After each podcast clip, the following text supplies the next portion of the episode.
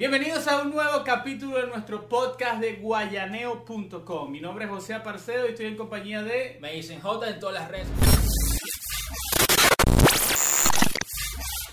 El día de hoy vamos a estar hablando de marketing digital, pero algo muy interesante en realidad. ¿Qué pasa en esta cuarentena y cómo tenemos que elaborar nuestras estrategias de marketing para poder evolucionar y llevar nuestras marcas al siguiente nivel? Porque yo he visto que ha, habido mucha competencia de precios. ¿Qué opinas tú al respecto? Mira, yo digo que el marketing, pan- este es el marketing de pandemia. Marketing de O pandemia. sea, entonces aquí ya lo que era el marketing habitual to- cambió el juego totalmente, tienes que adaptarte a este a esta nueva mm, forma que está viviendo el mundo y pues el marketing no, o sea, también le tocó pues. Claro, es que co- como seres humanos nosotros siempre evolucionamos y el marketing siempre evoluciona con nosotros. Y en esta pandemia, en esta época de COVID, nosotros eh, nos hemos visto en la necesidad de adaptar ciertas estrategias y, y muchos de nuestros clientes se han quejado algunas veces de, de que tal vez no- las ventas no, no son lo suficientemente grandes como, como era antes de la pandemia. Ahora bien, lo importante de todo esto es reconocer qué es lo que está pasando y cómo lo vamos a tocar. Y es que en esta pandemia se ha visto muy habitual la competencia de precios. A mí la verdad es que no me gusta la competencia de precios, puesto que está comprobado científicamente que al competir con precios lo que vamos a hacer, uno de los dos va a quebrar. Porque si yo Sí. vendo un producto en 9 dólares, Y empiezo a bajar de 8, 7, 7, 6, y así 5, 4 y sucesivamente a que, hasta que alguien ya no pueda sostener el negocio.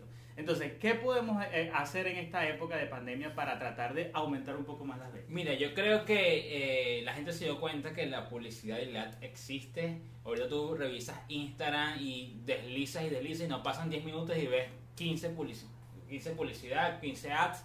Y pues yo creo que esa fue como que la primera opción que tuvo la gente. Lo más importante de todo esto es saber que, que al nosotros tener publicidad en Instagram podemos segmentar muchísimo nuestra, nuestra publicidad y a quién va a ver el- nuestro producto. Entonces, al, al saber nosotros esto, podemos determinar exactamente cuál es nuestro nicho de mercado específico. Una vez que nosotros lo determinamos, podemos segmentar muchísimo la publicidad. Y ahora bien, con respecto a los precios. Mira, yo pienso que esta es una guerra, esta es una guerra de precios que se están lanzando, pero nos damos cuenta que eh, el, el dueño de negocio se, se dio cuenta que puedes, que puedes lanzar un producto a muy bajo costo y que la gente pueda seguir probando la calidad que tienes, ¿no?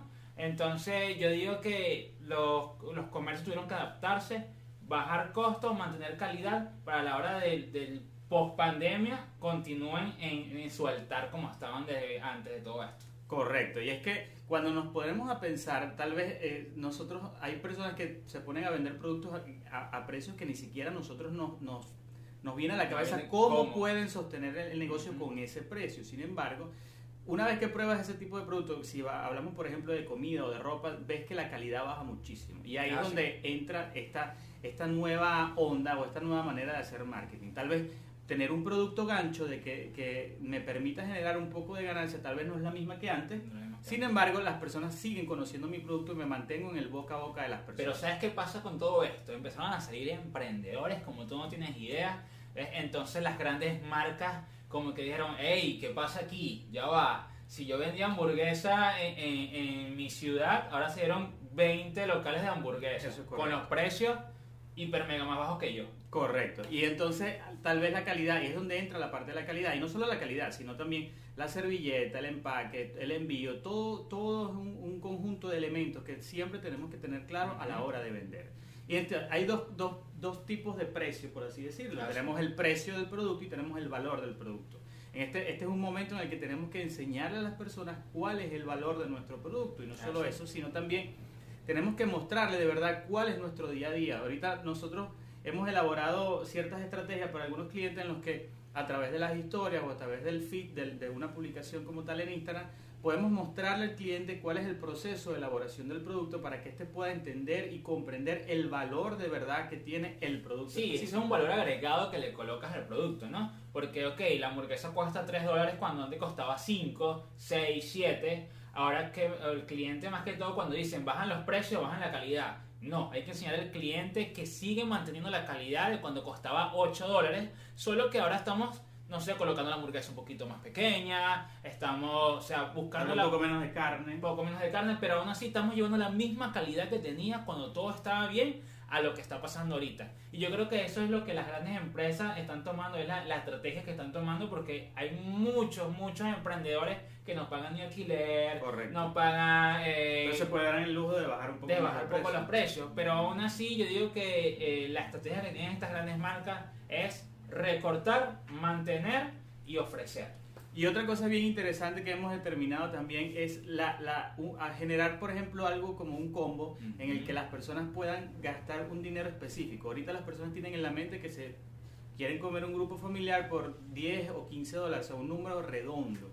Entonces, cuando tenemos esto claro, nosotros podemos elaborar una estrategia en la que tal vez no voy a, voy a vender, no, no, no tanto como antes, pero voy a vender por volumen. Entonces, el volumen me permite generar ganancias mucho mayores, puesto que voy a mantener en rotación todo. todo el producto. Todo el Sí, producto, Sí, sí, correcto. toda la materia prima que necesitas para llevar este producto final. Y es así, es así. Yo digo que eh, estas nuevas marcas, emprendedores, marcas ya consolidadas, deben empezar a pensar en volumen. Si yo antes vendía 10 hamburguesas y hacía el día, ok, está bien. Pero si ahora vendo mil hamburguesas y me gano un dólar por cada mil, imagínate, o sea... O sea, buenísimo vender mil hamburguesas. Nosotros como que vamos a montar un negocito de hamburguesas. Yo ¿viste? creo que debería. Guayaneo Burger. Guayaneo Burger, suena bien. Suena bien, este. Y pega, pegajoso. Mira, cuéntame, te voy a hablar algo.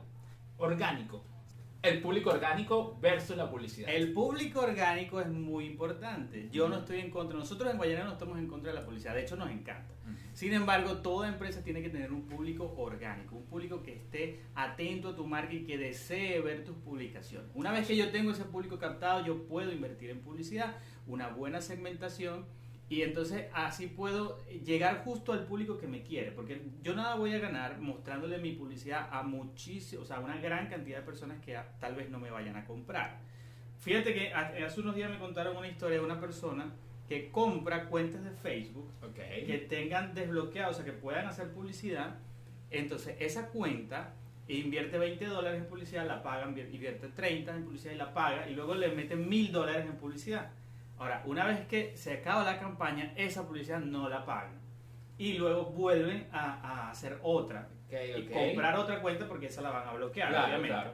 Ahora bien, ¿qué pasa con esto? Que al tú invertir mil dólares en publicidad te va a llegar muchísima gente, pero ¿qué gano yo llegando a tantas personas cuando yo puedo eh, enviar una campaña primero y luego enviar una a, a personas específicas? Es decir, solamente se la mando a las personas que ya le dieron clic Embudos de ventas. embudos de venta. Embudos de ventas. Eso es muy importante porque podemos eh, llegar al público exacto al que yo quiero llegar y el que va a comprar mi producto. Sí, es ver, o sea, hacemos una segmentación por intereses, por nicho, por lo que le gusta a la gente y vamos como que cerrando, cerrando y captando a, a ese público que de verdad nos interesa y que sabemos que va a comprar al finalizar el embudo. Correcto. Y ahora bien, entonces, ¿cuáles estrategias podríamos determinar ahorita en este momento para, para mejorar un poco más las ventas? Estrategias para pandemia. Estrategias para pandemia. Yo creo que podríamos tomar hoy día y, y enfocarnos eh, un poco más en lo que es el volumen de ventas. Tal vez si antes estábamos vendiendo una hamburguesa por 4 dólares, si, si hablamos de las hamburguesas, se- serían 3 por 4, 12. Entonces vamos a vender 3 por 10. Al vender 3 por 10 le estoy bajando un poco más el precio, pero le estoy dando a las personas un número redondo y la posibilidad de que un grupo, pequeño grupo familiar pueda, Pueda disfrutar y pueda compartir disfrutar en familia. Correcto. Y número par, o sea, 10, 5. Correcto. ¿Por qué esto? Porque el, el- también está un problema con lo del sencillo, el yo tengo que dar cambio, tengo que dar el vuelto, entonces ese- eso también me, me genera un inconveniente. Ojo, estamos hablando en el caso específico de publicidad en Latinoamérica, de ventas en Latinoamérica, más, mucho más mucho más específico en- Venezuela. Venezuela. Sin embargo, tenemos que tener claro que hoy día el volumen de ventas me va a generar muchos más ingresos que antes. Ok, volumen de venta número 1. Número 2, Publicidad paga en Instagram. ads. Publicidad paga en Instagram y bien segmentada. Ujú, ¿Qué una buena- opinas tú de la segmentación? Mira, yo pienso que la segmentación es el santo grial para cualquier publicidad. Correcto. O sea, para hacer cualquier publicidad, yo creo que es la mejor manera de llegar a ese público objetivo que sabemos que no vamos a malgastar nuestro dinero. Ok, vamos a hacer una buena segmentación, vamos a optimizar el presupuesto que tenemos para esa campaña y sabemos que la vamos a multiplicar por 3 y por 4. Eso es el objetivo de toda la segmentación. Claro, porque entonces la- nos ponemos e invertimos 100, 200, 300 dólares en publicidad, que es muchísimo dinero, y entonces las ventas no se ven reflejadas en, es- en- en esa, en la balanza de lo que yo estoy invirtiendo. Entonces la idea es que yo haga publicidad y pueda generar ingresos a raíz de esa publicidad. Y trabajar con el remarketing. O sea, si yo agarro, lanzo una publicidad para cierto público y vemos que vieron 100 personas y nada más compraron 5. Ok, sabemos que ese público está interesado. Vamos a crear una campaña para esas 95 personas que no hicieron el, el acción de compra y vamos a crear una publicidad específicamente para ellos. Si Correcto. terminas en 5 dólares, vamos a hacer una promoción de 20% solamente a ti que estás viendo esa publicidad. ¿Qué quiere decir esto? Que una vez que yo determino que si me vieron 100 personas, solamente me compraron 5, es muy probable que el precio no, no sea muy conveniente para esas personas. Entonces a esas 95 que no me compraron, yo le puedo enviar publicidad dentro de una semana diciéndoles, hey, no compraste este producto, pero ahora te voy a ofrecer un 20% de descuento o algo tal vez más atractivo. Es así, segmentación, power. Publicidad y ventas en volumen. Hoy día las ventas en volumen van a potenciar muchísimo más las marcas y si los enfocamos o, o si los eh, reforzamos con algunas estrategias adicionales, vamos a poder generar muchas más ventas. Ok, número uno, venta volumen. Número dos, publicidad. Tercero, El tercero, alianzas. Las alianzas, alianzas son muy entre marcas. Alianzas entre marcas. ¿Qué va a pasar con las alianzas entre marcas? Fíjense algo. Tal vez ustedes tienen que comprar envases para vender. ¿ok? Para vender los productos. Ok. o etiquetas para la ropa si vendes ropa o tal vez si, si cualquier tipo de, de- de- de compra que vayas a hacer en volumen mientras más compres te van a salir mucho más económicos vamos a hablar en el caso de los envases por ejemplo entonces si nosotros nos unimos a otros emprendedores para comprar los mismos envases entonces podemos comprar en volumen y que, que todos esos envases nos salgan mucho más Ok, económicos tú me dices que yo emprendedor, tú emprendedor, necesitamos los mismos envases, los mismos vasos, ok, vamos a llamar a un distribuidor, hacemos una compra mayoritaria y nos puede salir mucho más económico tanto a ti como a mí. y lo compramos entre los Y lo dos, porque tal vez, tal vez yo compro por unidad porque no tengo el presupuesto Presupuesto para comprar una gran cantidad de envases en este, en este ejemplo. Sin embargo, si yo me uno con otra persona, con otro emprendedor que necesite los mismos envases que yo, entonces podemos eh, hacer que esa compra nos salga mucho más económica, entonces podemos generar incluso mayores ganancias o, O bajar un poquito poco más, el más los precio precios para tener más ventas. para tener muchas más ventas. Ok, yo creo que vamos a dejarlo con número 4. Yo creo que todavía sigue el marketing de influencia.